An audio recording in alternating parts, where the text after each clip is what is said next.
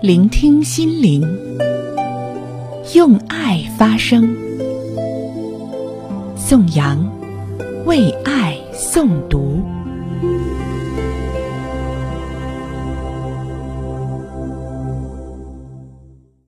朋友你好，感谢关注宋阳为爱诵读。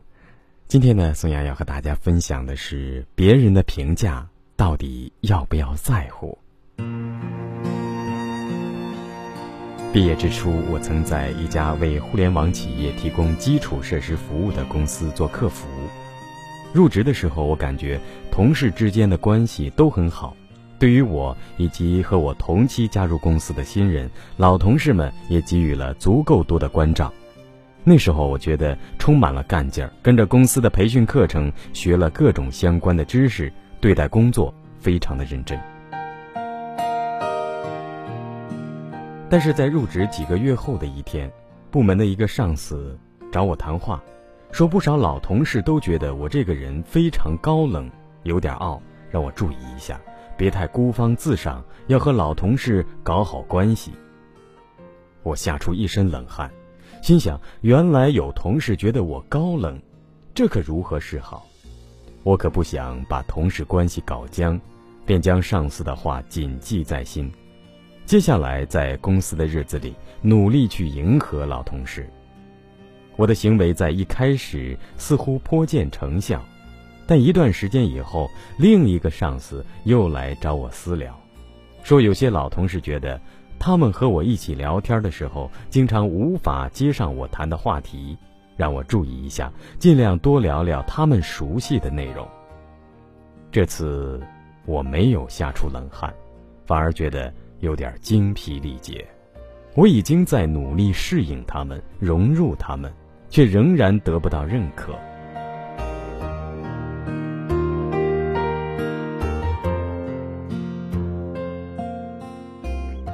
其实我明白，太在意别人的评价会让自己活得很累，但如果不去管这件事，又没办法顺利的工作。因此，在那段时间，我一直处于矛盾纠结的状态中，对于自己能否做好这份工作，能否在公司顺利发展，产生了疑问。所以那段日子，我一直闷闷不乐，最终，终于下定决心，离开。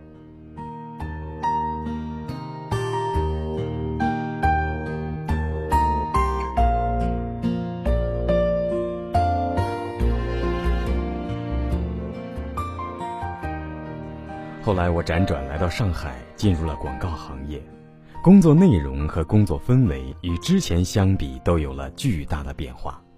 我遇到了一群十分有趣的同事，在这里没有人说我高冷，也没有人说我孤傲，大家十分聊得来，每个人都有自己的有趣之处。就算有些话题对方并不了解，也会很诚恳地尝试学习。我很享受。与这些广告人进行思维碰撞，各自发现对方身上的闪光点。在这里，同事们给作为新人的我提出了许多的意见和建议，总的来说都是对我很有帮助。我再也不用刻意逢迎谁，能够发出自己真实的声音，也获得了同事们的认可。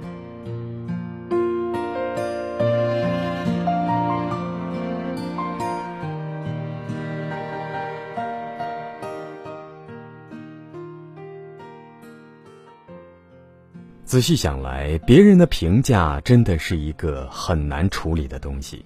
这世上有不少人为了自己的梦想，不顾家人的反对，不顾世人的鄙夷，走上一条少有人走的路，最终经过拼搏获得了成功。他们说：“我从不在乎别人的评价，我只听从自己的心声。”也有不少人。经过他人的批评，意识到自己的不足，听从了他人的建议，不断的提升着自己。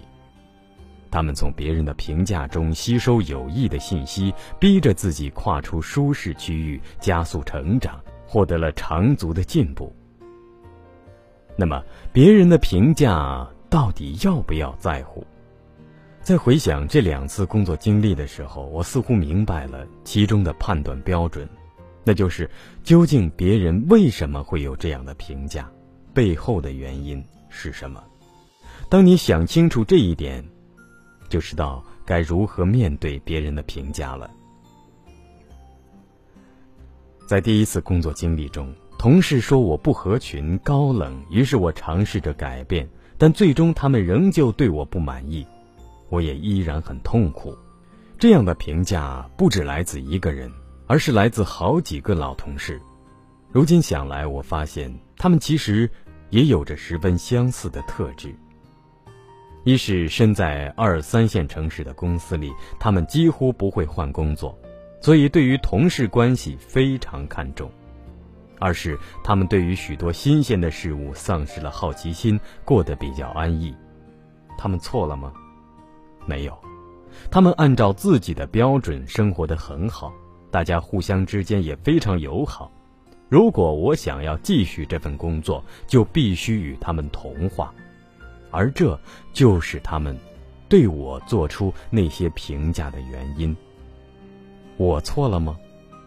错了，但我犯的错不在于我没有听从他们的意见，努力迎合他们，而在于我选错了公司，选错了行业，甚至选错了城市。因此，当我换了城市，换了工作后，一切便迎刃而解了。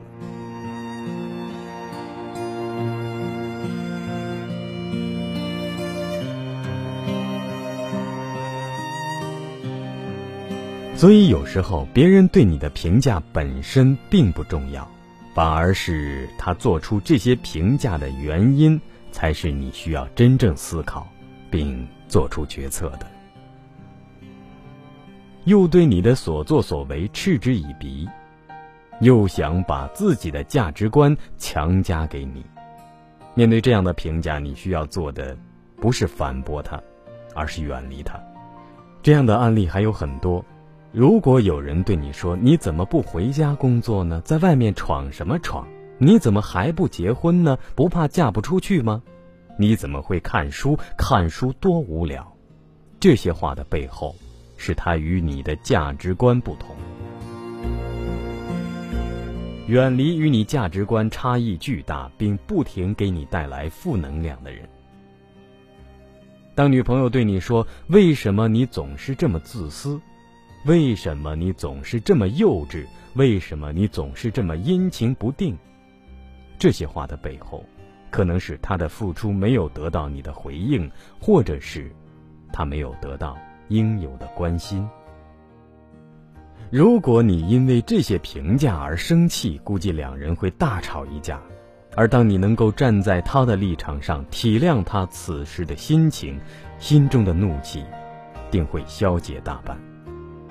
当然，你也会遇到很多忠言逆耳，话说的很难听，但道理深刻，提出建议也很有实用价值。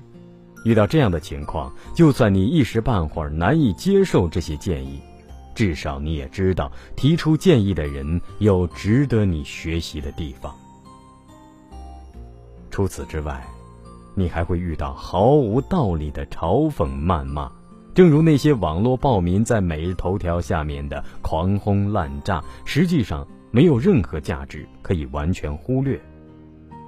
总的来说，每个人都会遇到各种各样的人，收到各种各样的评价。透过评价本身，寻找这些人做出评价的原因，能够帮助你认清与他们的关系。